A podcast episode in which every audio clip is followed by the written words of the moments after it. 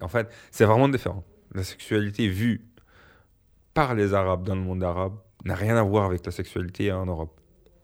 Et je veux dire, en fait, on pouvait cocher ensemble, c'est-à-dire, moi je croyais que j'allais cocher avec un de mes potes, mais sans penser qu'on est gay, enfin, que, bon, on bande sur les filles, en faisant entre garçons le temps que de trouver des filles.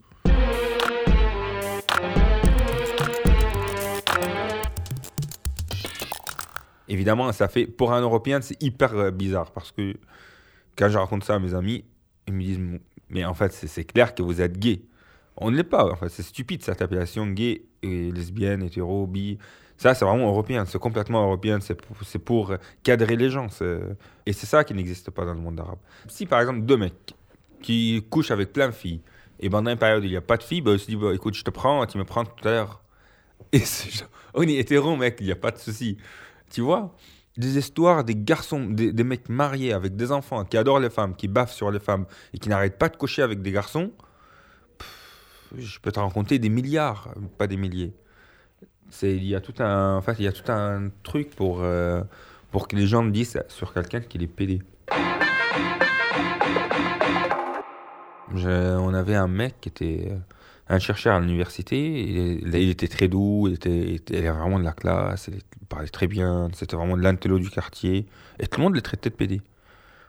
Alors que, franchement, je n'ai rien vu de sa part euh, qui confirmait ça, quoi. Et euh, nous, on était assez jeunes, moi et mon frère, et il nous invitait tout le temps dans son appartement avec sa mère. Et je m'attendais plusieurs fois qu'il fasse un truc, qu'il nous touche, ou... Ça me dérangeait pas de toute façon, mais il l'a jamais fait. Il était vraiment très net avec nous. Et les gens, ils disaient tout le temps qu'il est gay, mais en fait, les gens, quand tu ressembles aux autres, bah, tu fais partie du groupe. Quand tu ne ressembles plus, en fait, les gens commencent à, se poser des questions sur toi. Et lui, comme il ne ressemblait pas trop aux gens de quartier, parce que c'était un intello, il vivait toujours chez sa mère jusqu'à quand même son départ aux États-Unis. Il n'a jamais dragué une femme, il n'a jamais eu un scandale comme quoi il a essayé de toucher sa voisine. Ou... Alors les gens disaient, ben, il est pédé. Parce que il y a, tout le monde a, eu une petite scandale, une petite bagarre, genre un tel qui a essayé de sauter la femme d'un tel, ou un tel qui a touché le soutien-gorge d'un tel, ou un tel par exemple qui regardait de sa fenêtre et la femme de son voisin à poil des trucs comme ça. Ou la femme qui se montrait à poil dans le balcon pour que son voisin la regarde.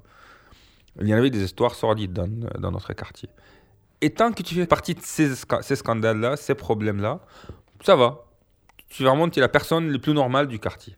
Tu peux coucher avec tous les mecs. Tu peux vraiment marcher à poil dans la rue. Ça va, tu fais partie du groupe. Mais tant que tu n'es pas dans cette règle-là, tu rentres pas dans ces cadres, les gens se posent des questions. C'est quoi? C'est quoi ton problème? Qu'est-ce que t'as qui n'est pas normal C'est quoi qui cloche, c'est toi? Enfin, c'est bien parce qu'en parlant avec toi, je, je, crois avoir compris pourquoi on traite certaines personnes PD et certains d'autres non. Parce que jusqu'aujourd'hui, pratiquement, j'avais toujours pas compris. Je savais que ça n'avait aucun sens en fait, parce qu'on pouvait être le plus PD possible et se faire passer pour le plus mec, le plus hétéro, le plus macho et être un, vrai mec macho et hétéro et passer pour le plus gros PD du quartier. L'Égyptien libéré. Il faudra en faire un doctorat là-dessus.